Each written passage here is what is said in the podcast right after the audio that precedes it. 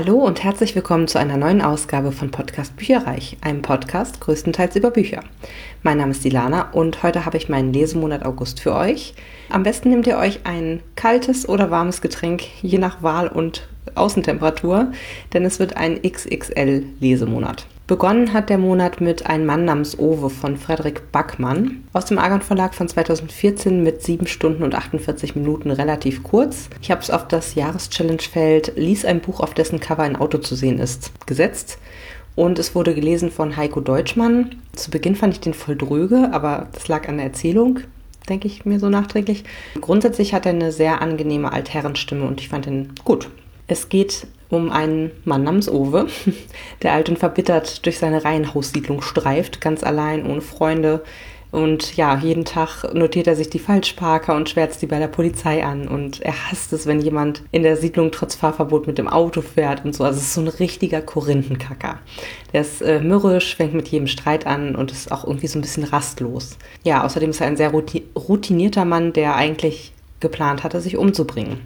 Aber just an dem Tag, als er den Strick anlegen will, zieht nebenan eine junge Familie ein und die setzen erstmal ihren Anhänger beim Rückwärtsfahren gegen seinen Briefkasten. Ja, und auch sonst brauchen sie sehr viel Hilfe, können vieles nicht selber, also haben nicht so die Allgemeinkenntnisse vom Handwerken zum Beispiel, die er eben einfach durch sein Alter aufweist und auch durch seine Lebensgeschichte, die man nach und nach dann erfährt. Und gerade mit der schwangeren und sehr resoluten Pavané, die eben die Frau oder Mutter der Familie ist, gerät Owe ja oft in Reibung, aber sie geht ihm auch unter die Haut. Also es ist wirklich ein super emotionales, unterhaltsames, amüsantes Buch, irgendwie richtig was fürs Herz. Man erfährt nämlich dann, wie gesagt, nach und nach in Rückblenden von Oves Leben und warum er sich umbringen will. Ich fand es wirklich sehr berührend und einfach eine total schöne, unterhaltsame Geschichte. Sehr empfehlenswert, wenn man sich durch die ersten paar Seiten gelesen hat. Die fand ich, wie gesagt, total dröge und langweilig. Also sehr schwieriger Einstieg, aber danach flutscht die Geschichte total. Und der Film ist übrigens auch sehr zu empfehlen. Von mir gibt es dafür fünf Sterne. Als nächstes habe ich gelesen Nudel im Wind, Best of und bisher von Jürgen von der Lippe. Das war ein Rezensionsexemplar aus dem Random House Audio Verlag. Laufzeit von zwei Stunden elf Minuten. Das war nämlich eine Live-Lesung vom Autoren selbst gehalten. Das war total atmosphärisch, schön, mit ganz vielen Publikumsreaktionen und viel Reingerufe. War ja einfach eine coole Atmosphäre so von der Live-Lesung her. Und das Jahreschallenge-Feld, was ich damit besetzt habe, äh, lautet Liest ein Buch, dessen Autor einen Adelstitel trägt, Sir aber auch von ich sag mal so, dieses Hörbuch kam an und ich war erstmal total verwirrt. Ich dachte nämlich, ich hätte mich verbestellt sozusagen. Es gibt nämlich auch noch den zugrunde liegenden Roman, der einfach nur Nudel im Wind heißt. Allerdings ist der bereits 2019 erschienen. Und ich war dann ehrlich gesagt kurzfristig total verwirrt, ob ich äh, nicht eigentlich den Roman hätte bestellen wollen oder ob meine Idee war, diese Live-Lesung zu hören, um mal zu sehen, ob es mir so zusagt und dann das anschließend zu bestellen. Aber so oder so, ich habe den Roman jetzt auch noch bestellt und auch tatsächlich diesen Monat noch durchgehört. Und ja, der hörte sich ja auch recht lustig an, auch basierend auf den hier präsentierten Abschnitten. Also das hier war jetzt ja klassische Lesung, also ein Reinlesen in den Roman Nudel im Wind, wie auf so einer Lesetour, Promotour. Und danach gab es noch eine Stunde Best-of aus den von der Lippes sonstigen Comedy-Programmen sozusagen oder allgemeinen Programmen und aus seinen vorherigen Büchern. Allerdings wirkte Teil 2 eher so ein bisschen zusammengeschustert und sehr stark auf so Einzelkarlauer, also auf so Witze irgendwie basiert. Er leitete das auch ein mit den Worten, sein erstes Buch wäre eine Witzesammlung gewesen von Kindern, die er vor 2000 veröffentlicht hat und die Kinder hatten die Witze schon von ihren Großeltern Somit sind die Witze 80 Jahre alt und mittlerweile wieder brandneu. Also er hat das auch schon so, so ein bisschen eingeleitet, sage ich jetzt mal. Es war schon ein sehr schweinisch versauter Abend, also recht unterhaltsam, mit viel weiblichem Gegacker aus dem Publikum. Aber ich habe auch einige Male gelacht und geschmunzelt und habe mich gut unterhalten gefühlt. Ich mag versaute Witze. Der zweite Teil der CD war so lala, deswegen gibt es von mir für diese Live-Lesung plus Best-of mittelgute drei Sterne. Hier ist noch ein kurzer Ausschnitt für euch. Gebet eines langjährigen Ehemannes. Lieber Gott, ich habe meine Frau sehr lieb, aber wenn du sie noch lieber hast.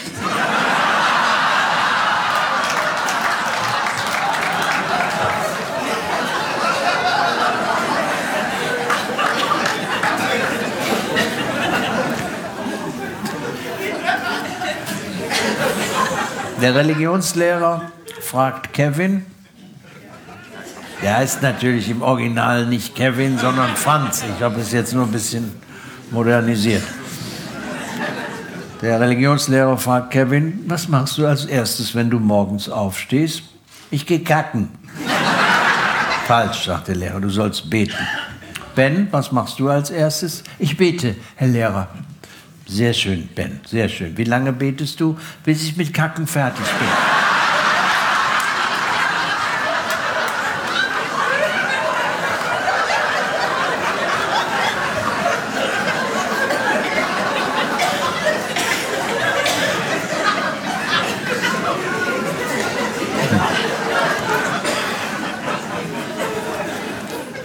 Das finde ich toll, wenn es so in, in eine Wimmern übergeht. Das dann weiß ich, ich bin auf einem guten Weg.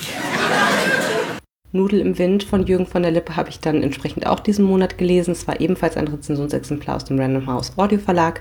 Ist schon im Januar 2019 erschienen, hat eine Laufzeit von 6 Stunden 18 Minuten und ist eine ungekürzte Lesung vom Autor. Der hat das gut und sehr trocken gelesen. Im Live-Programm sind manche Gags ein bisschen mehr betont worden und gingen daher so in diesem trockeneren Vortrag ein bisschen unter. Insgesamt aber super angenehm und auch mit so verstellten Stimmen, je nach Charakter. Und ja, Jahreschallenge-Feld habe ich dazu keins mehr gefunden. Der Klappentext des Buches ist leicht humoristisch und wenig aussagekräftig, wie ich finde. Da geht es um von der Lippes Frau, die ihn gern mal einen Roman mit Niveau, Krimi-Anteil, Gesellschaftskritik und gutem Sex schreiben sehen würde. Das könne er doch. Also tut das. Also schlussendlich ist es ein Blick äh, hinter die Kulissen der Fernsehwelt, wie ich finde. Wie entstehen dort neue Shows? Welche kreativen Köpfe und schwurbelige Typen kommen dafür zusammen? Welche Macht hat der Sender und was ist alles abgekatertes Spiel? Das Ganze wird erzählt anhand von diversen Charakteren, zum Beispiel dem reichen, aber bei Frauen nicht sehr beliebten Gregor, der eben aus Spaß sozusagen Fernsehkonzepte entwickelt, zum Beispiel eben die Speckweg-Show, die halt in diesem Buch ähm, genauer betrachtet wird. Zu dieser wird er inspiriert, als er die schöne, lispelnde, aber überaus schlaue Lisa im Supermarkt versucht anzubaggern und der Frauenbeschützer slash Türsteher-Typ Justus dazwischen geht. Die drei freunden sich eben deswegen an und entwickeln gemeinsam diese Fernsehshow, in der Justus einer der Coaches wird. Lisa macht die Maske und Gregor ist eben als Redakteur angestellt. Zwischendurch wird die Story immer wieder unterbrochen durch Gespräche von, von der Lippe mit seiner Frau, die den Roman kommentiert und kritisiert und vor allem Lisa in kompetenten Liebhaberarm sehen möchte, sowie von ausufernden Beschreibungen, man könnte fast sagen Rezepten von Gerichten, die die Charaktere verspeisen, was mir wirklich auch sehr gut gefallen hat. Wie gesagt, es bringt einen nur total raus. Also man liest gerade irgendwie was und dann kehren sie irgendwo ein und dann wird äh, im Detail beschrieben, dass da irgendwie eine, kommt eine Zwiebel und eine Knoblauch rein und dann macht man das und dieses und mit Zitronensaft. Also ich fand's witzig, hat mir gut gefallen. Es bringt einen nur natürlich in dem Moment raus. Außerdem geht's viel ums Boxen äh, ein bisschen um Schachspielen und in der Handlung stehen noch etliche Gaunereien an. Unter anderem wird Justus entführt, aber von wem eigentlich und warum. Ich fand das Buch rund, amüsant, nicht zu lang, was Nettes für zwischendurch. Ähm, und herausstellen muss ich noch den Titel, weil er, wie ich finde, perfekt zu diesem amüsanten, leicht versauten Buch passt. Nudel im Wind, großartig. Von mir vier Sterne dafür und ich habe hier auch noch mal einen kleinen Ausschnitt für euch. Meine Frau. Wieder besseres Wissen konnte ich der Versuchung einmal mehr nicht widerstehen, meiner Frau den Anfang meines ersten Romans zum Lesen zu geben. Ihre Reaktionen sind eigentlich immer eher semi-euphorisch. Beispiel Tja, ich weiß nicht, was das soll. Ich kann nicht lachen und ich lerne nichts. Ich denke, es ist eine Mischung aus voraussetzungsloser Liebe, übersteigertem Harmoniebedürfnis und Unfähigkeit, auf die Reaktionen der Leser warten zu können, die mich immer wieder ins Messer laufen lässt. So auch diesmal. Ach, wie öde, eine Dreiecksgeschichte. Lisa verliebt sich natürlich erstmal in den tollen Justus, um dann Gregors innere Werte zu entdecken und mit ihm eine Familie zu gründen. Ich sagte, Frau, kannst du eigentlich Weltliteratur nur unter dem Aspekt möglicher erotischer Kombinationen beurteilen? Es wäre doch denkbar, dass ich die drei Hauptfiguren nur kurz vorgestellt habe, um den Leser in der Folge auf eine Wildwasserfahrt voller Gefahren, überraschender Wendungen, Überschläge und tödlicher Spannung zu entführen. Glaube ich zwar nicht, aber mach ruhig. Das erste Printbuch, was ich diesen Monat gelesen habe, war Das grüne Akkordeon von Annie Brooks. Das ist nochmal so ein bisschen rübergerutscht aus dem Vormonat. Es hat nämlich 670 Seiten, ist im BTB-Verlag erschienen und zwar schon 1997. Und ich habe es auf das Jahreschallenge-Feld gesetzt, lies ein Buch, dessen Protagonist sich für das Thema Musik interessiert oder zum Beispiel selbst ein Instrument spielt. Äh, passt wie Faust aufs Auge, weil es geht um ein grünes Akkordeon, was 19, äh, 1890 in Italien gebaut wurde. Und das dient so ein bisschen als roter Faden in diesem Gesellschaftsroman Ähm, es ist tatsächlich eher ein Gesellschafts- als ein Familienroman. Wie gesagt, das war so ein bisschen Überläufer aus der Familienroman-Monat. Ja, und da geht es dann eben über diverse europäische Einwanderer in Amerika über die Jahrzehnte.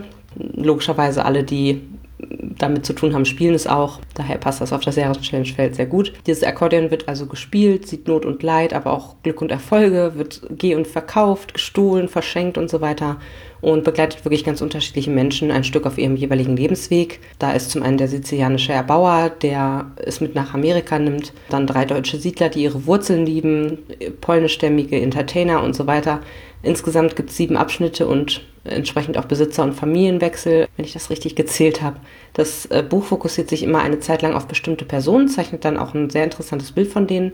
Langweilig ist es jeweils eigentlich auch nicht, aber irgendwann war es mir viel zu viel. Es waren zu viele verschiedene Schicksale hintereinander weg in einem auch einfach zu langem Buch. Also irgendwann fiel es mir einfach schwer, die Schicksale teilweise auch auseinanderzuhalten weil es ja schon, also es folgt schon so ein bisschen so einem Schema F, sage ich jetzt mal. Ja, ich fokussiere mich halt lieber gerne auf eine Familie und dann von denen vielleicht die Sprösslinge über die Jahrzehnte, das finde ich voll okay. Aber jetzt, das war jetzt wirklich immer wieder neue, in sich auch stellenweise ähnliche Familien, irgendwie, in die man geschubst wurde. Es war also auch zum Beispiel ganz häufig so, dass die dann schon verheiratet waren und die Ehe war so lala, sag ich jetzt mal, anstatt dass man mal ein bisschen variiert und mal irgendwie sich auch Leute kennenlernen lässt dann vielleicht, äh, was weiß ich mal, über eine Witwe oder so geht oder so. Also es war wirklich alles immer sehr ähnlich, sage ich jetzt mal, und dann kriegte ich die auch nicht, irgendwann nicht mehr richtig auseinander. Cool fand ich, dass hier echte und ausgedachte Ereignisse, Filme, Radiosendungen, Bücher und so weiter mit eingeflossen sind. Also es ist eher ein Porträt Amerikas und seiner An Einwanderer als ein Familienroman, obwohl eben auch etliche Familien gezeigt werden, teilweise über mehrere Generationen. Und ich muss auch sagen, es war insgesamt von einer hohen Verzweiflung und Hoffnungslosigkeit geprägt. Also wirklich so ein Fatalismus, der über allem schwebt und äh, eigentlich alle Geschichten durchzogen hat. Es war wahnsinnig rassistisch. Also jede Ethnie hat über alle anderen abgezogen ohne Ende. Also selbst die europäischen Einwanderer, selbst da gab es noch irgendwie, ja, die Deutschen sagen, die Iren sind scheiße, die Iren sagen, die Italiener sind kacke. Äh, also es war wirklich, ja, sehr viel Rassismus. Und auch alle, alle gegeneinander. Ja, also der Schreibstil hat mir gefallen, die Geschichten an sich grundsätzlich auch, aber es war schon sehr lang, deprimierend und immer wieder dasselbe in leicht anderer Variation. Deswegen fand ich es insgesamt nur so lala und war ich dann noch ein bisschen froh, dass ich das Buch endlich durch hatte. Deswegen gibt es von mir dafür drei Sterne. Danach brauchte ich was, was so ein bisschen Spannung erzeugt und habe dann Todesreigen von Andreas Gruber gelesen. Das ist ein Rezensionsexemplar aus dem Goldmann Verlag mit 572 Seiten aus dem Jahr 2017. Das Jahreschallenge-Feld, was ich damit belegt habe, lautet Lies ein Buch, dessen Protagonist in den 30ern ist. Das war jetzt ein sauber in sich abgeschlossener Fall, der auch wirklich spannend von Seite 1 an war. Hochrangige Kollegen aus dem BKA bringen sich fast zeitgleich um. Sabine Nemes, das ist ja ähm, die eine der Ermittlerinnen, ähm, die wir schon ein bisschen länger eben in dieser Reihe begleiten fragt sich halt warum und deckt dann in ihren Ermittlungen weitreichende Korruption in den eigenen Reihen auf. Es war sehr dünnes Eis für sie. Super spannend, unterhaltsam und der Fall, wie gesagt, in sich schlüssig. Mm, da es ein Thriller und kein Krimi ist, gelangen alle Ermittler auch regelmäßig bis an den Rand des Todes, um sich dann ja ebenfalls in aller Regelmäßigkeit äh, wieder zu erholen, als wäre nichts gewesen ähm, was vielleicht ein kleiner Kritikpunkt wäre, weil es einfach nicht so wirklich realistisch ist. Aber ansonsten super Thriller, den ich trotz der Länge, sage ich jetzt mal, an zwei, drei Tagen durchgesuchtet habe. Und in der Danksagung steht auch nochmal drin, dass das quasi der Auftakt zur zweiten Trilogie ist. Das heißt also, nach Todesmal kommt noch was. Von mir gibt es dafür fünf Sterne. Im Grunde direkt im Anschluss habe ich dann auch Todesmal rangehängt. Ist auch von Andreas Gruber, ist dann eben der fünfte Teil in dieser mindestens sechsteiligen Reihe. Ist auch von Goldmann ein Rezensionsexemplar gewesen, ähm, sogar mit Signatur von 592 Seiten aus dem Jahr 2019. Und auf das Jahreschallenge-Feld äh, ließ ein Buch, in dem ein Serienmörder sein Unwesen treibt. Das ist gelandet.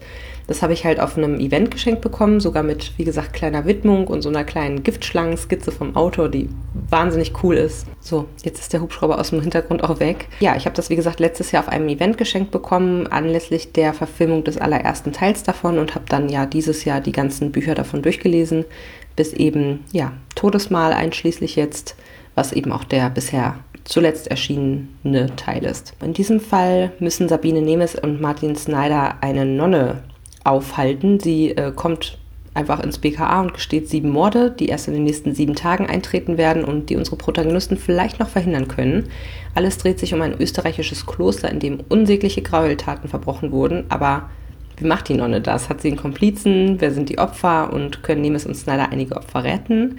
Es war wieder ein sehr spannender Fall, der auf verschiedenen Zeitebenen geschildert wird. Und auch hier erfährt man als Leser früher den Hintergrund des Täters durch Rückblenden. Das ist öfter mal in den Büchern so, während man gleichzeitig unheimlich heftige Morde miterlebt durch die Ermittler. Die ganze Reihe ist aus meiner Sicht nichts für Zartbeseitete. Mir jetzt wieder sehr gut gefallen, sonst hätte ich nicht mehr oder weniger direkt nach dem Vorgängerband dazu gegriffen. Allerdings muss ich auch sagen, dann war meine Lust auf Krimis und Ermittler, die durch die Mangel genommen werden, dann auch erstmal gestillt für eine Weile und ich gebe dem Buch vier Sterne. Zwischen diesen beiden Büchern habe ich noch Der letzte Captain von Andrus Kamp gelesen. Das ist auch ein Rezensionsexemplar aus dem Emons Verlag, hat 332 Seiten und ist Ende Juli zuerst erschienen. Also ich war wirklich sehr schnell damit für meine Verhältnisse. Und ich habe das Buch auf das Jahreschallenge-Feld Lies ein Buch mit einer Berufsbezeichnung im Titel gesetzt. Das ist jetzt der mittlerweile vierte Fall für Kriminalkommissarin Marie Geisler von der Kieler Ostseeküste. Sie selbst nimmt sich mal den wohlverdienten Urlaub in Schweden. Dafür ermittelt in diesem Band ihr Kollege Gregor Sachse und das sogar undercover. Der Autor probiert also quasi mal neue Schuhe an, bringt Abwechslung in die Reihe und für Marie-Liebhaber wie mich kommt sie dadurch ein klein wenig zu kurz. Man erlangt zwar immer wieder Einblicke in ihren Urlaub und auf den letzten 30 Seiten wird sie auch in den Fall nochmal reingezogen, aber ich hoffe trotzdem, dass sie im nächsten Buch wieder mehr im Mittelpunkt steht. Gerne auch mit Sachse und der neuen Vorgesetzten Astrid Möller zusammen. Die haben eine super Urlaubsvertretung abgegeben. Der Fall selbst bzw. die Ermittlungen waren ebenfalls sehr spannend. Ein toter Schwede wird in einem Container gefunden. Er ist Mitglied einer Motorradgang und scheint irgendwem ans Bein gepinkelt zu haben. Und als Leser kennt man die Täter ja von Seite 1 an. Spannend wird das Buch dann vor allem durch die Ermittlungsfortschritte und die Gefahr, in die sich Kommissar Sachse begibt, weil er sich in den Motorradclub einschlösst und undercover arbeitet. Der größte Nebenstrang der Handlung war für mich, oder habe ich so rausgelesen, äh, Umweltbewusstsein und auch der ja, Gedanken, wie man nachhaltiger leben kann. Das war auch bereits im Vorgängerband so. Damals hat es noch einen direkteren Bezug zum Fall, weil dort auf einem Windrad der Tote gefunden wurde. Mm, das scheint schon so ein Thema zu sein, das Andruskamp momentan sehr umtreibt. Da habe ich auch per se nichts dagegen, aber es war jetzt schon recht äh, auffällig oder auch häufig thematisiert. Und das hat mich persönlich manchmal aus der Krimi-Handlung rausgebracht. Von mir gibt es für Der letzte Captain drei Sterne.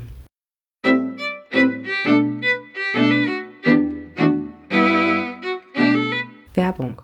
Heute möchte ich euch einen Film vorstellen, der am 10. September 2020 in die Kinos kommt.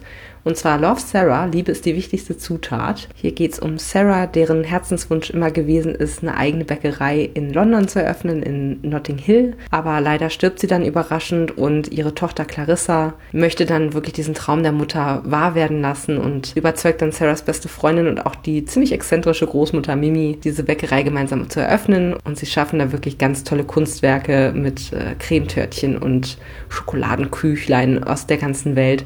Und so wie ich das im Trailer gesehen habe, spielt auch ein junger Koch eine große Rolle. Also es wird, glaube ich, auch schön romantisch, was fürs Herz, mit viel Humor, wie das aussah und ja, wirklich mit tollen Schauspielern. Der Film ist von einer deutschen Regisseurin, nämlich Eliza Schröder, die in England wohnt und hier sozusagen das Beste aus zwei Welten zusammenführt. Also es ist ja eine romantische Tragikomödie, die den Zuschauer gleichzeitig berührt und auch wirklich dann das Wasser im Mund zusammenlaufen lässt. Und es ist wohl auch so, dass ein Spitzenkoch, der heißt Yotam Ottolenghi, diese kulinarischen Köstlichkeiten extra für den Film kreiert hat. Und den Trailer dazu und weitere Infos findet ihr auf weltkino.de slash love-sarah.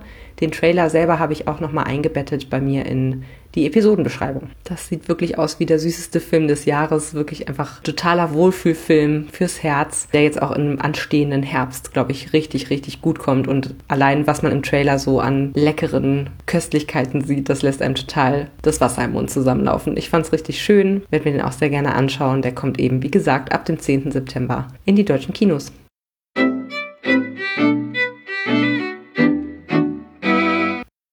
Mind Games von Terry Terry habe ich endlich gehört. Es lag ewig auf meinem Hörbuch Sub, ist bei Audio Media Verlag erschienen, hat eine Laufzeit von 6 Stunden und 18 Minuten und ist gelesen von der sehr hauchigen Anina Braunmüller. Sie ist nicht meine Lieblingssprecherin.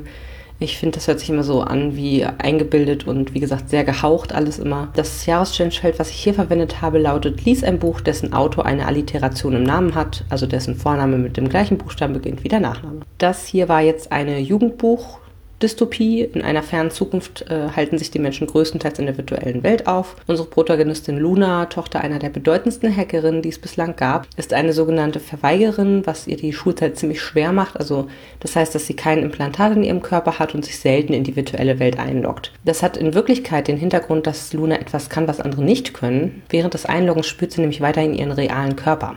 Sie kann also sogar beide Welten gleichzeitig sehen und das darf kein Mensch erfahren, denn diese Fähigkeit macht sie einzigartig und zu einer sehr großen Bedrohung. Denn der Anbieter der virtuellen Welt, Pirko, will seine Marktmacht um jeden Preis behalten und seine dunklen Machenschaften verschleiern. Es war einigermaßen spannend, aber sowohl Luna als Charakter fand ich schlecht beschrieben und entwickelt, als auch die Welt, in die wir hier reinstoßen. Wir erleben zwar im Laufe der Geschichte mit Luna, was man dort alles erstellen und hacken kann, so aber nicht viel über den Status quo, wie es dazu kam, wie sich das im Positiven und im Negativen auf die Gesellschaft auswirkt und wie eigentlich das Geflecht zwischen Regierung und Perko beispielsweise ist. Mm, das war mir alles nicht ausgearbeitet genug. Das war ziemlich schwarz-weiß gedacht und es gab eigentlich super wenig Orientierung. Es war mir eigentlich dadurch deutlich egaler, was mit den Figuren passiert, weil ich einfach nicht die Bedrohung so wahnsinnig gesehen habe, ehrlich gesagt. Ich hatte mehr erwartet von dem Buch und so war es nur eine Jugendauflage von Matrix und die Insel mit mittelmäßiger Umsetzung. Deswegen gibt es von mir nur drei Sterne dafür. Als nächstes habe ich sehr, sehr spontan ein Buch runtergeladen, was ich schon sehr lange auf, der, auf dem Wunschzettel hatte. Rich Dad, Poor Dad von Robert T. Kiyosaki habe ich auch auf Englisch gehört. What the rich teach their kids about money that the poor and middle class do not hatte eine Laufzeit von 8 Stunden und 23 Minuten und wurde gesprochen von Tom Parks. Den Verlag habe ich nicht rausfinden können. Ich habe es über Audible bezogen. Naja, es war auf jeden Fall ein geupdatetes, eine geupdatete Version nach 20 Jahren. Also ähm, ist 2019 erschienen. Es war aber eigentlich irgendwie äh, 1997 im Original zuerst erschienen. Und ich habe es auf das Jahreschallenge-Feld gesetzt, lies ein fremdsprachiges Buch. Da hatte ich eigentlich diverse andere Bücher für vorgesehen, aber wie gesagt, ich hatte spontan sehr Lust auf dieses Buch und habe es dann den anderen deswegen vorgezogen. Mich juckt es momentan einfach mal wieder, mich mit Finanzen und Investitionen zu befassen. Meine Schwester hat nämlich gerade das Haus meiner Eltern gekauft und baut es jetzt zu einem, ja, einer Art Mehrgenerationenhaus aus. Und ich selbst würde auch so gerne ein eigenes Haus haben, aber ja, da das in Hamburg bei den aktuellen Preisen wirklich einfach unmöglich ist, und ich mich auch nicht, eigentlich nicht so wirklich stark in Schulden stürzen möchte, interessiere ich mich da doch sehr dafür, ob ich nicht vielleicht in Richtung Immobilieninvestments, also Eigentumswohnungen, die ich dann kaufe und vermiete, irgendwie weiterentwickle.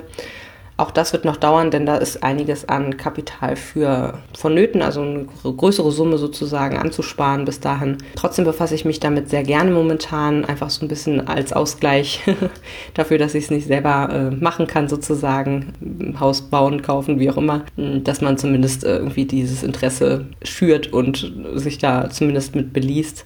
Ähm, ja, deswegen habe ich mich damit mehr beschäftigt und allgemein auch mit Investmentthemen. Und deswegen wollte ich diesen Klassiker der Investmentliteratur unbedingt mal lesen. Ich habe das Hörbuch auch tatsächlich innerhalb von zwei Tagen durchgehört und super viel mitgenommen. Ich hatte einfach richtig Lust drauf. Es ist so ein eher Mindset-Buch, also es gibt Denkanstöße, wie man denken sollte, um reich zu werden sozusagen. Tatsächlich bin ich gerade ja erst am Anfang dieses Mindshifts. Also aktuell will ich nicht mal reich werden, aber zumindest mein überschüssiges Geld in Anführungsstrichen gut angelegt wissen, also was ich spare, dass das eben auch gut angelegt ist und nicht eben auf irgendeinem Girokonto versauert, sage ich jetzt mal. Der Autor legt sein Geld teilweise in, ja, meiner Meinung nach zu sehr riskanten Anlagen an. Spekulationen an der Börse, auch so Fix- und Flip-Geschichten, wo er halt Immobilien kauft und dann relativ schnell wieder nach Renovierung verkauft oder auch einfach so verkauft. Und das hat zwar ja, eine hohe Rendite, das ist dann irgendwie lecker, ne? hört sich gut an, so nach dem Motto, wenn er da auch so ein paar Beispiele bringt, was er da alles äh, macht, aber schlussendlich ist es eben auch mit hoher, mit einem hohen Risiko verbunden und das macht er jetzt nicht unbedingt sichtbar, finde ich. Das war jetzt, ich sag mal, in, ein interessanter Einblick, aber eben nicht für alle anwendbar. Also es kommt ja immer auf das eigene Sicherheitsbedürfnis schlussendlich auch an und für mich wäre es zu krass, muss ich ganz einfach sagen. Also das Krasseste, was ich aktuell an Risikoanlagen laufen habe, sind P2P-Kredite mit 10 bis 12 Prozent Rendite. Da habe ich euch auch nochmal einen Affiliate-Link irgendwie in die Shownotes gepackt. Also falls ihr da ähm, Interesse habt, euch ja, zu informieren, bin ich ähm, bei Mintos und nutze dort eben, also stelle Geld zur Verfügung, was andere Leute sich leihen können. Ähm, und das, wie gesagt, ähm, dadurch, dass es da auch eine Möglichkeit gibt, dass die Leute oder ganze Staaten irgendwie pleite gehen, gibt es da dann eben 10 bis 12 Prozent Rendite dann dafür, also Zinsen. Und das ist natürlich deutlich mehr, als äh, aktuell durch die Inflation aufgebraucht wird. Und somit kann man auch über diese Plattform, finde ich, sehr gut mittelfristig äh, einiges aus seinem Geld machen, anstatt es eben versauern zu lassen, um das dann eben langfristig und ein bisschen weniger risikoreich entsprechend später dann anzulegen. Also ich kann euch nur empfehlen, sich mit dem Thema mal genauer zu befassen. Ich finde, es macht wahnsinnig viel Spaß. Und schlussendlich möchte man ja auch nicht in diesem Hamsterrad verbleiben. Also zu diesem Buch jetzt nochmal, es war ein sehr interessantes Hörbuch. Es, ich finde, es lohnt sich, das zu hören. Man sollte sich aber eben das rausziehen, was man gebrauchen kann und über den Rest nachdenken, adaptieren oder eben nicht. Ähm, es gibt übrigens auch eine deutsche Version, aber dann ohne das 20-Jahre-Update und das wollte ich gerne wissen. Ja, bei dem Autor, da, deswegen kommt es auch zu dem Titel, der hatte quasi eine Art zweiten Vater, also einen Unternehmer, der ihm und seinem eigenen Sohn, nämlich Roberts Freund, einiges über Geld beibrachte und ja, das teilweise auch auf die harte Tour, ne? nicht wie ein Lehrer so als Vortrag, sondern durch selbst ausprobieren. Und der macht den Jungs klar, dass der Großteil der Menschen sich eigentlich täglich in einem Job quält, den sie nicht als befriedigend empfinden, sich unterbezahlt, ausgenutzt oder respektlos behandelt fühlen, aber nicht aufmucken, weil sie negative Konsequenzen fürchten und ja, sie spezialisieren sich und schuften wie der sprichwörtliche Esel mit der Karotte vor der Nase so, verschulden sich und machen ihr Leben lang dann keine großen Sprünge, weil sie eben in diesem Schuldenhamsterrad gefangen sind. Und das fängt irgendwie beim äh, Haus und Auto und so weiter äh, an und ja, hört wie gesagt nicht damit auf, dass man dann im Grunde Jahre oder Jahrzehnte lang wirklich nur arbeitet, um seine Schulden irgendwie abzubauen und wie gesagt gar nicht richtig, nicht frei ist in dem Sinne, sich sehr eingeengt fühlen kann, weil man dann eben wiederum durch die großen Ausgaben, die man monatlich hat und die Schulden, die man hat, bei dem Job irgendwie bleiben muss, sonst hat man Probleme. Und der Autor zeigt auf, dass man stattdessen das Geld für sich arbeiten lassen sollte und sich den Luxus dann erst gönnt, nachdem man ihn sich verdient hat, dass man eben keine Schulden anhäuft. Das ist auf jeden Fall was, was ich daraus gelernt habe, weil die Versuchung ist natürlich sehr groß, die Zinsen sind gerade super niedrig, ne? Nichtsdestotrotz zahlt man halt im Zweifelsfall 40 Jahre den Kredit ab und ist dann erst dann danach wieder schuldenfrei, muss aber dann noch wieder renovieren oder ähnliches. Das heißt, es gibt zu dem Hörbuch ein PDF mit Schaubildern, welche Cashflow-Varianten es gibt und ne, so mit Einkommen, Ausgaben ähm, und was man eben investiert hat und wo man dann eben vielleicht einen Kredit noch hat und so. Und das ähm, hat sehr, sehr anschaulich auch nochmal gemacht, auf was man sozusagen hinarbeiten sollte und wie man in irgendeine Form ähm, investieren sollte, um eben das Einkommen aufzustocken, somit auch das Risiko der Arbeitslosigkeit minimieren und dann eben ähm, dazu führt, dass man das passive Einkommen generiert, also Einkommen, für das man nicht eins zu eins seine Zeit opfern muss, sondern das halt auch ohne viel Zeitansatz für einen arbeitet. Das nun mal als kleiner Einblick in das Buch. Ich könnte noch so viel mehr erzählen, aber das sprengt jetzt schon den Rahmen. Also ich fand es einen sehr interessanten Denkanstoß. Jedes Kapitel wird auch nochmal abschließend zusammengefasst, sodass man es nachträglich in so, ich sag mal, zwei, drei Stunden nochmal ins Gedächtnis rufen könnte. Das fand ich sehr gut.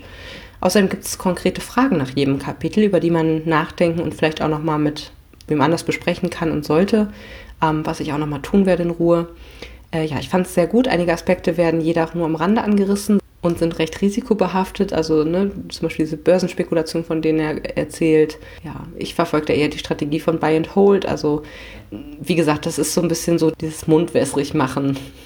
Ne? Also die wecken hier die Gier und ich habe einfach Sorge, dass Leute, die mit diesem Hörbuch starten, tatsächlich sich mit Investments zu befassen, dass die dann hier wie gesagt, den Mund wässrig gemacht bekommen, ohne die Risiken aufgezeigt zu bekommen. Und das kann, dieses Buch kann, finde ich, nur ein Einstieg sein oder eben ne, zum Thema Mindset, aber nicht wirklich, oder da sollte noch ein bisschen mehr kommen, bevor man sich seine Investmentstrategie zurechtlegt, ehrlich gesagt. Deshalb gibt es von mir auch nicht die volle Punktzahl, sondern vier Sterne. Als nächstes habe ich gelesen das Rosi-Resultat von Graham Simpson. Das war ein Rezensionsexemplar aus dem Argon Verlag mit 7 Stunden 57 Minuten. Es ist ungefähr eine Stunde kürzer im Vergleich zur ungekürzten Audible-Version, also leicht gekürzt und ist im März 2020 erschienen. Der Sprecher ist hier wieder Robert Stadelober. Wuhu! Das ist der Schauspieler, den man unter anderem auch aus Crazy oder Leberkäse Junkie kennt. Den hatte ich mir wieder gewünscht, weil er Teil 1 so toll gesprochen hat und hat es hier auch wieder richtig gut gemacht. Das Jahreschallenge-Feld, was ich hiermit besetzt habe, war Lies ein Buch, dessen Protagonist einen anderen Beruf ausübt als den ursprünglich erlernten. Das ist hier der dritte Band aus der Rosie-Reihe um Don Tillman, der sich auf dem Autistenspektrum bewegt. Also er zeigt Asperger-Symptome Dadurch ist er gerade heraus, rational, merkt manchmal nicht, in welche prekären Situationen er kommt und das lässt ihn wirklich witzige Situationen erleben. Aber er hat das Herz am rechten Fleck und entwickelt sich auch sehr interessant über die Reihe, wie ich finde. In diesem Band geht es um ihn und sein Kind, das ganz nach ihm kommt und damit leider in der Schule aneckt, also als Besserwisser gilt. Und Don will helfen, macht aber in alter Manier alles nur noch schlimmer. Hier wird viel über in Schubladen stecken gesprochen und ob man Mensch mit Asperger ist oder ob man ein Mensch ist, der Asperger hat oder auch Albinismus. Ne? Also so verschiedene Sachen werden hier thematisiert. Ähm, aber auch äh, es geht stark über Sexismus, denn Rosi kämpft darum, als Mutter im Job dieselben Aufgaben zu erhalten, wie jeder Vater es würde. Es geht also thematisch sehr viel um Anderssein, um Benachteiligung, Diskriminierung im weitesten Sinne. Ähm, ich fand gut, dass das Buch diesbezüglich Statements setzt und auch zum Nachdenken anregt. Das macht es gleich ein bisschen tiefgründiger, obwohl es immer noch primär gute Unterhaltung ist. Und die Story selbst war so lala, wie ich fand. Also vieles wurde sehr verkürzt beschrieben und es waren mir auch ein bisschen zu viele Baustellen. Don will eben seinem Sohn Lebensweisheiten beibringen, hat aber beruflich ebenfalls Konflikte. Da schwebt eine Anhörung über ihm durch ein rassistisches Experiment, das er in einer seiner Vorlesungen gemacht hat. Er braucht Zeit für Hudson und startet eine Bar, die ihm passendere Arbeitszeiten beschafft, aber nicht anläuft. Rosie hat ihre Probleme im Job. Einer der beiden Großväter liegt im Sterben. Dons Freund Dave und seine Probleme werden ebenfalls gezeigt. Genauso wie die toxische familiäre Situation von Blanche, einer Freundin von Dons Sohn und so weiter und so fort. Also das war jetzt nur ein Auszug von den vielen, vielen Handlungssträngen und Problemen, die hier alle versucht wurden zu jonglieren. Ich persönlich hätte weniger mehr gefunden. Alles in allem gibt es dafür vier Sterne und hier kommt noch ein kleiner Ausschnitt für euch. Ich stand einbeinig in der Küche beim Austern auslösen, als die Probleme begannen. An jenem Nachmittag war ich beim Ausfüllen meines Leistungsbeurteilungsbogens mit folgender Frage konfrontiert worden. Was betrachten Sie als Ihre größte in Klammern N Stärke in Klammern N Fragezeichen? Die Fragestellung war ungenau, denn es fehlten Kontext und Vergleichsgrößen. Fachkenntnis der Genetik wäre die offensichtliche Antwort gewesen, aber dies war durch meinen Titel Professor für Genetik bereits impliziert. Intelligenz und Objektivität hätten angedeutet, dass ich andere Akademiker in dieser Hinsicht als unzureichend erachtete, was zwar stimmte, zu erwähnen aber taktlos gewesen wäre. Und Taktlosigkeit galt es meiner Erfahrung nach zu vermeiden. Als Rosie nach Hause kam, suchte ich immer noch nach einer Antwort. Was machst du im Schlafanzug? wollte sie wissen. Ich bereite unser Abendessen zu und multitaske, indem ich dabei eine Problemlösung suche und einbeinige Kniebeugen mache. Ich meine, warum bist du im Schlafanzug? Es gab einen minderschweren Kochunfall mit einer explodierenden Esskastanie. Ich wollte das Garen durch erhöhte Temperatur beschleunigen, daher auch die Ölspritze auf diversen Oberflächen. Ich deutete zur Decke. Meine Kleidung war ebenfalls betroffen, um weiteren Zeitverlust zu vermeiden, wählte ich anstelle einer Zwischenlösung gleich mein Nachtgewand. Du hast aber nicht vergessen, dass Dave und Sonja zum Essen kommen. Natürlich nicht. Es ist der zweite Mittwoch im Monat, der Tag, an dem ich auch den Kopf meiner elektrischen Zahnbürste wechsle. Rosie imitierte meine Stimme, ein Zeichen, dass sie guter Laune war. Gäste, Schlafanzug, keine passende Kombination. Falls noch Zeit zum Umziehen bleibt, würde ich diese lieber meinem Leistungsbeurteilungsbogen widmen. Ich erläuterte das Problem. Schreib doch einfach, was du letztes Jahr geschrieben hast. Letztes Jahr habe ich das Papier nicht ausgefüllt. Und vorletztes auch nicht. Und vorvor. Du bist zwölf Jahre an der Columbia und musstest noch nie eine Leistungsbeurteilung abgeben? Es gab immer Wichtigeres zu erledigen. Leider besteht David Bornstein in diesem Jahr darauf. Wenn der Bogen morgen nicht auf seinem Tisch liegt, hat er mit einer nicht näher definierten Sanktion gedroht. Und jetzt hängst du an der Frage zu deinen Stärken fest? Korrekt. Schreib einfach Problem lösen. Ein Rezensionsexemplar, was viel zu lange bei mir auf dem Stapel lag, ist Kompass ohne Norden von Neil Schusterman. Das ist aus dem DTV-Verlag mit 338 Seiten und ist eben 2020 erschienen. Hätte ich gerne auch schon ein bisschen früher gelesen, aber ich bin bisher noch nicht dazu gekommen. Jetzt ist es auf dem Jahreschallenge-Feld Lies ein Buch, auf dessen Cover auf der Vorderseite die Empfehlung eines anderen Autoren steht geblieben und es wird noch dazu eine Leserunde mit meiner Schwester Milena geben. Dazu wird es wahrscheinlich auch noch eine Sonderepisode geben. Dementsprechend hier nur kurz etwas zu dem Buch an sich und detaillierter wird es dann in der Sonderepisode. Die ersten 20 Seiten dieses Buchs habe ich gedacht, oh, ich glaube, das ist mir zu experimentell, zu verwirrend. Ich überlege echt, ob ich abbreche. Und äh, ja, ich habe mich zunächst nämlich überhaupt nicht zurechtgefunden in dem Buch. Es geht um Caden, der schizophren ist und es wird beschrieben, welche Vorstellungen oder auch Wahnvorstellungen er so jeden Tag hat, wie er sich dadurch verhält und auch verändert, was, wie er sich fühlt, was er denkt und so weiter. In seiner Gedankenwelt ist er oft beim Kapitän auf dem Schiff, äh, das auf der Mission ist, sich den Mariannengraben anzuschauen. Darüber hat Caden nämlich mal ein Referat halten müssen, kennt sich ganz gut damit aus. Alle sind total durchgeknallt auf diesem Schiff. Die reden komisch, sie ist alles verwirrend. Es gibt einen Papagei, der hat wie der Kapitän nur ein Auge, dann der Steuermann reimt auf Teufel komm raus. Statt Ratten bevölkern kleine Gehirne das Schiff, das selbst auch irgendwie lebt. Also dieses Pech, was es zusammenhält, frisst schon mal die Zehen der Besatzung. Die Bugfigur lebt, der Ausguck ist so groß wie ein Fußballfeld von innen. Also von außen nicht, aber von innen, wenn man dann drauf geklettert ist. Und es werden dort radioaktive Cocktails gereicht, während sich Menschen in den Abgrund, Abgrund stürzen. Also ja, es ist total gaga, sorry. Äh, in der realen Welt hört Caden die Termiten in den Wänden seines Elternhauses und glaubt, die Nachbarn und wildfremde Jungen aus der Schule wollten ihn umbringen. Und auch die gezeichneten Delfine im Zimmer seiner Schwester könnten dafür in Frage kommen.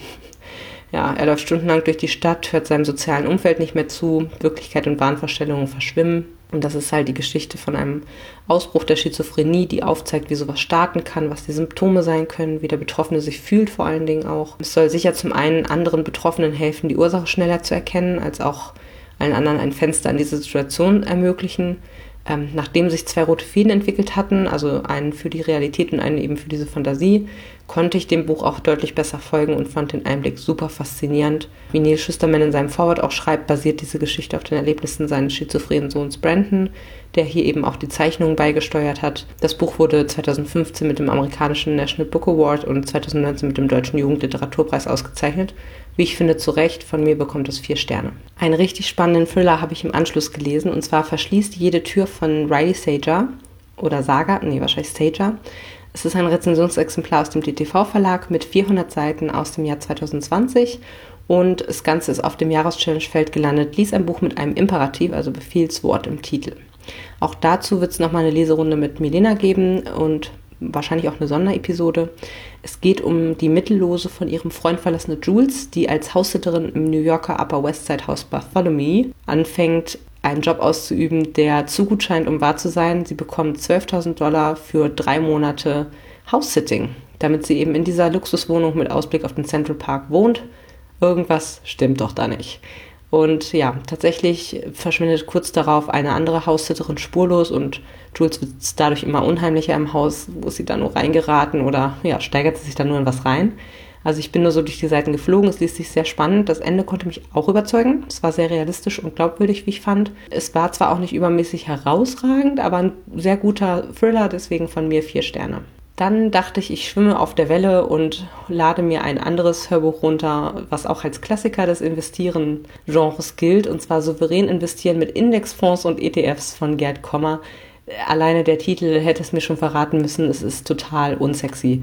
Aber von vorne, es ist im Arbeit Verlag erschienen, 14 Stunden 49 Minuten, eine Neuauflage aus dem Juli 2019. Der Sprecher war Sebastian Pappenberger.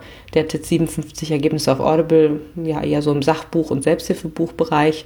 Deswegen habe ich von dem bisher noch nichts gehört, aber der war gut. Hat versucht mit Betonungen auch wirklich Stimmung zu machen, ist aber so ein bisschen am drögen Inhalt leider gescheitert. Jahrens Stellenfeld habe ich dafür keins gefunden. Auf das Hörbuch will ich auch tatsächlich gar nicht so wahnsinnig lange eingehen. Es war wie gesagt ein Spontankauf, nachdem ich dann durch Rich Dad, Poor Dad wieder voll entflammt war für das Thema Finanzen, passives Einkommen, Investieren und so weiter.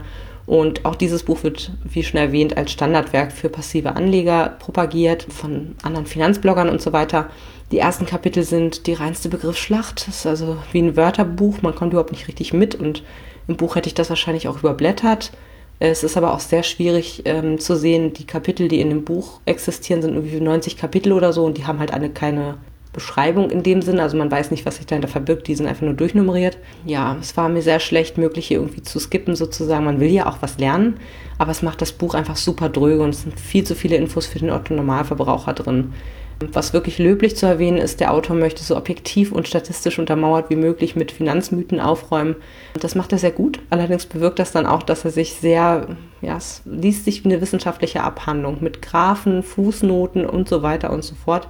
Also ich sag mal so, ähm, das ist wirklich wie, als würde man eine wissenschaftliche Arbeit lesen oder vorgelesen bekommen. Da haben es andere, finde ich, deutlich besser drauf, die Quintessenz von, auch von seinen Aussagen auf den Punkt und unterhaltsam zu vermitteln. Zum Beispiel eben Natascha Wegelin mit Badi Stadt Bochum, was ich euch hier schon mal vorgestellt habe. Deshalb kam es mir so vor, als hätte ich das alles irgendwie schon mal gehört, aber in geiler. Also kurz und knackig, hätte nicht geschadet. Wenn die anderen Bücher von ihm auch so sind, nein, danke. Also ich ein Flop-Buch reicht mir an der Stelle. Ich lese lieber mal andere, die so ein bisschen inspirierender sind, auch wenn das hier sehr, sehr, wie gesagt, wissenschaftlich fundiert und so weiter ist. Aber da mag ich lieber ein bisschen unterhaltsamere Bücher, die aber ebenfalls keine Lügen verbreiten, logischerweise. Insofern kriegt das Buch von mir gut gemeinte zwei Sterne. So, Endspurt. Ich habe jetzt hier noch zwei Bücher, die mir persönlich sehr nahe gehen und die thematisch zueinander passen. Das ist zum einen das Buch Ich schreibe mich gesund von Professor Dr. Med Silke Heimes. Das war ein Rezensionsexemplar aus dem DTV Verlag mit 240 Seiten und ist auch erst 2020 erschienen. Ich habe es auf das Jahreschallenge-Feld gesetzt, ließ ein Buch, dessen Cover fast ausschließlich von Autorenname und Titel bestimmt wird. Ja, und mit diesem Buch habe ich tatsächlich die letzten zwölf plus Wochen verbracht und es war sehr interessant. Die ersten 65 Seiten kann man lesen und zwar super flüssig, also sie sind super geschrieben, fand ich total schlüssig, gut nachvollziehbar. Das ist dann quasi die Einleitung oder Herleitung für die restlichen Seiten, die man dann selbst füllt. Äh, die Autorin Dr. Silke Heimes beschreibt ihre Erfahrung mit Schreibtherapie als quasi psychologische Ergänzung zu beispielsweise Medikamententherapie. Viele Krankheiten oder auch belastende Situationen wirken sich ja auf die Psyche und den Körper gleichermaßen aus, aber sie beschreibt hier Beispiele dafür, wie sie Betroffenen durch Schreibtherapie helfen konnte. Also alle möglichen Arten von Krankheiten und wie man da eben mit einer Schreibtherapie dann sozusagen die Psyche mit einfangen kann. Dann geht es über einen langen Teil voller täglicher Schreibaufgaben und die Idee ist quasi über zwölf Wochen jeden Tag circa 15 Minuten in dieses Buch zu schreiben, dort enthaltenen Fragen zu beantworten, sich seine Sorgen und Ängste damit von der Seele zu schreiben und seine gesundheitlichen Beschwerden zu lindern. Das fand ich eine super Idee, denn als Teenager habe ich gerne mal, wenn die Gefühle verrückt spielten, mit ganz viel Druck alles aufgeschrieben, also mich so richtig ausgekotzt und ausgelebt, was ich nicht sagen äh, wollte sozusagen habe ich dann so richtig mit viel Druck auf Papier gebracht und hinterher habe ich den Zettel dann verbrannt oder ähnliches, ne, damit die betroffene Person das niemals äh, erfährt und mitkriegt. Äh, es war äh, eine gute Therapie, um sich abzuregen, fand ich persönlich. Und ja, von diesem Buch erwartete ich mir so eine, eine Art Wiederbelebung dieses Effekts. Ja, ich habe ich aber fast noch mehr erhalten, weil auf die Fragen, die da teilweise enthalten waren, wäre ich nie gekommen. Zum Beispiel ist hier eine Frage drin, die heißt, Sie beschließen, Ihre Beschwerden als Gast einzuladen. Was wollen Sie mit Ihrem Gast machen? Haben Sie einen Kuchen gebacken? Gehen Sie spazieren? Beschreiben Sie so konkret wie möglich, wie das Treffen verläuft und ob Sie sich vorstellen können, sich mit Ihrem Gast anzufreunden. Oder auch, wenn Ihre Beschwerden ein Tier wären, welches wären Sie? Was bedeutet das Tier für Sie? Mögen Sie es? Welche Eigenschaften hat es? Welche Erinnerungen verbinden Sie mit ihm? Eine Aufgabe pro Tag hat für mich keine 15 Minuten gedauert, das äh, kurz vorweg. Es ist aber ein gutes tägliches Ritual, das ich auf meine Beschwerden mit einer Stoffwechselkrankheit namens PCOS angewandt habe, die mir seit anderthalb Jahren bekannt ist und seitdem behandelt wird. Allerdings mit noch sehr vielen Nebenwirkungen und ne negativen Auswirkungen wie einer Vorstufe zu Diabetes, Übergewicht, Haarausfall und viel mehr. Die Medikation ist auch noch nicht perfekt eingestellt und ich hadere noch sehr mit den Auswirkungen auf meinen Körper und auf meine Psyche. Insofern war das Buch für mich eine super Sache. Allerdings hat es mir nur stellenweise weitergeholfen oder den Horizont erweitert, weil ich dann doch fand ich jetzt recht selbstreflektiert bin, auch ohne dieses Schreibtagebuch. Also einige Aufgaben haben total Spaß gemacht und oder mir Gefühle auch nochmal näher gebracht. Äh, andere haben, wie gesagt, nicht wirklich was vorangetrieben. Und ich kann nicht unbedingt sagen, dass es mir nach vollständigem Ausfüllen des Buchs jetzt per se besser geht, sozusagen. Ähm, das ist natürlich was Individuelles, aber von mir gibt es für das Buch auf jeden Fall vier Sterne. Und es ist wunderschön von außen übrigens nochmal. Und dazu passt auch ein Kochbuch sehr gut, was ich als Rezensionsexemplar bestellt habe. Und zwar Low Carb, der Drei-Wochen-Plan, Koch- und Backbuch von Tanja Dostal. Ist aus dem Bassermann Verlag, ist 96 Seiten lang und 2016 schon erschienen. War dementsprechend zu kurz für irgendein Jahreschallenge fällt. Es ist ebenfalls aufgrund des äh, bereits erwähnten PCO-Syndroms da soll ich mich eben low carb ernähren, insbesondere auch da ich mit meiner Insulinresistenz eine verminderte Fähigkeit habe, die ähm, Kohlenhydrate zu verstoffwechseln und dann landen die direkt als Fett auf den Hüften statt in meinem Blutzucker. Deswegen habe ich mir insgesamt drei Kochbücher besorgt, unter anderem eben dieses Ritzi-Exemplar. Was ich cool daran finde, ist, dass man nach dem hinten enthaltenen Plan sich theoretisch drei Wochen lang überhaupt gar keinen Kopf mehr machen muss, was man wann kocht. Ich selbst habe die Rezepte aller drei Kochbücher flexibel gemischt und mich versucht gut daran zu halten. Kohlenhydrate wie Kartoffeln, normaler Reis, Brot, Nudeln und Co. kommen hier kaum vor, sondern werden dann entweder durch äh, entweder komplett weggelassen oder durch Vollkorn oder Eiweißvarianten oder auch mal Pseudogetreide, die den Blutzuckerspiegel nicht so doll erhöhen äh, und somit eben auch besser für eine Low Carb Ernährung geeignet sind wie Hirse, Quinoa, Buchweizen und so weiter ersetzt. Die Einleitung bei solchen Kochbüchern lese ich offen gestanden eher selten und deswegen hier auch nicht.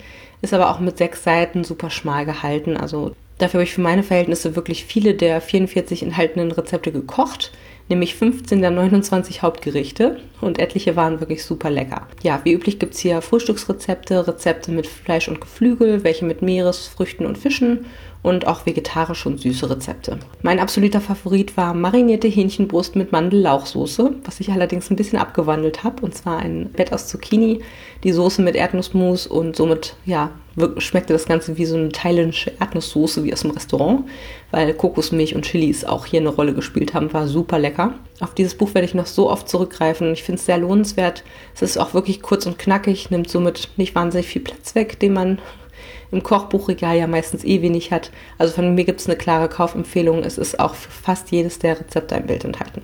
Es gibt von mir vier Sterne.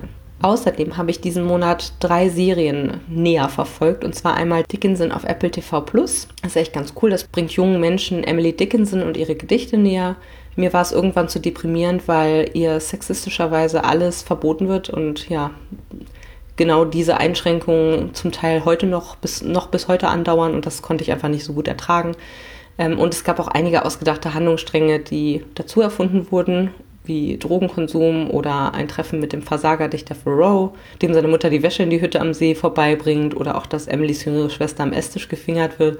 Also man sollte schon einigermaßen nah am Leben derjenigen Person bleiben, finde ich.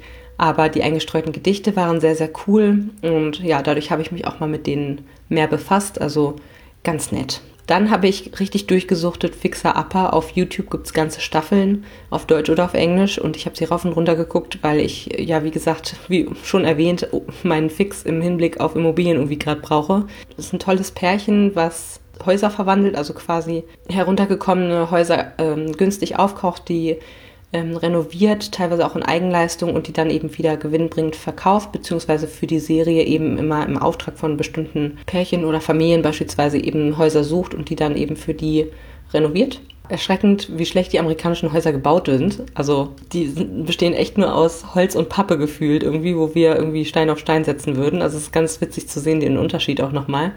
Und äh, wie viel teurer die Häuser in Deutschland aktuell sind. Also das war wirklich beides erschreckend zu sehen, aber ansonsten ganz großartige Serie, ganz inspirierend. Natürlich, ich sag mal, wenn man mehrere Folgen davon gesehen hat, ist es halt eigentlich immer fast das Gleiche. Ne? Also es werden, werden äh, also sie zeigen auch nie irgendwie Dachrenovierung oder so, sondern es wird halt äh, ja alles demoliert. Meistens werden ganz viele Wände rausgenommen, sodass es einen Küchen-, Ess- und Wohnbereich gibt. Meistens gibt es eine Kücheninsel. Und äh, ja, sie zeigen irgendwie gefühlt auch nicht alle, alle ähm, Räume des Hauses sozusagen. Dann wird halt noch gestaged, also noch schöne Sachen reingestellt sozusagen für die Übergabe. Aber es ist irgendwie trotzdem ganz inspirierend und ganz schön zu sehen, äh, wie sie halt dort runtergekommene Häuser aus ihrem Dornröschen-Schlaf wecken. Und die beiden sind halt auch wirklich super, äh, ja, witzig und irgendwie unterhaltsam, die das eben zusammen machen. Insofern große Empfehlung von mir. Und dann habe ich mal in so ein paar Folgen von This Is Us reingeguckt, kann allerdings davon noch nicht wahnsinnig viel irgendwie berichten. Das ist halt eine Dramaserie mit Mandy Moore. Äh, ich habe mir noch keine abschließende Meinung gebildet. Vielleicht erzähle ich das zum nächsten Monat noch mal ein bisschen mehr. Mal gucken. Und nun zum magischen Segment. Ich habe ja wahnsinnig viel gelesen diesen Monat und deswegen geht es jetzt um meine Subhöhe. Mein Stapel ungelesener Bücher ist insgesamt um sieben geschrumpft, denn ich habe sieben gelesen. 52 sind es noch, letztes Mal waren es irgendwie 59. Und ich habe hier auch wirklich nochmal eine Marke erreicht. Und zwar hatte ich zu Anfang des Jahres 75 ungelesene Bücher und wollte mindestens 15 bis vielleicht sogar 20 bis Ende des Jahres abgebaut haben. Damit bin ich offiziell, habe ich dieses Ziel erreicht und sogar überschritten jetzt schon. Denn das wären ja dann 55 maximal gewesen. Also mit 52 bin ich schon super drunter, bin total zufrieden darüber und freue mich auf alles, was jetzt dieses Jahr vielleicht noch zusätzlich kommt. Mein Stapel ungelesener Hörbücher beläuft sich aktuell auf 122 Stück. Das sind insgesamt nur minus ein Hörbuch gehört, obwohl ich sieben gehört habe, aber ich habe auch sechs dazugestellt. Das waren einmal die Rezensionsexemplare Nudel im Wind mit Best of und ohne Das Rosi-Resultat kam auch und Audible Spontankäufe, die ich oben auch schon teilweise durchgehört habe. Das war Rich Dad Poor Dad von Robert T. Kiyosaki, Souverän investieren mit Indexfonds und ETFs von Gerd Kommer und die Tribute von Panem X, das Lied von Vogel und Schlange von Suzanne Collins, denn das hatte ich sozusagen oder dafür habe ich ein Guthaben von meiner besten Freundin im Juli zum Geburtstag geschenkt bekommen und dann dachte ich mir, dann lade ich das jetzt auch mal runter. Das war's von mir für diesen Monat. Liebe Grüße und bis zum nächsten Mal. Tschüss! Informationen zu allen Büchern, über die ich heute gesprochen habe, findet ihr auf meiner Website www.bücherreich.net mit UE. Ihr könnt dort oder auf Facebook unter www.facebook.de slash podcastbuicherreich in einem Wort durch mit mir in Kontakt treten. Meine E-Mail-Adresse lautet buicherreich at gmail.com. Wenn ihr diesen Podcast über iTunes abonniert habt, würde ich mich riesig freuen, wenn ihr mir eine 5-Sterne-Bewertung hinterlasst. Dies ist ein privater Buch-Podcast, in dem ich nur meine eigene private Meinung wiedergebe. Wenn mir ein Buch oder Hörbuch kostenlos zur Verfügung gestellt wird, kennzeichne ich es entsprechend auf meiner Website.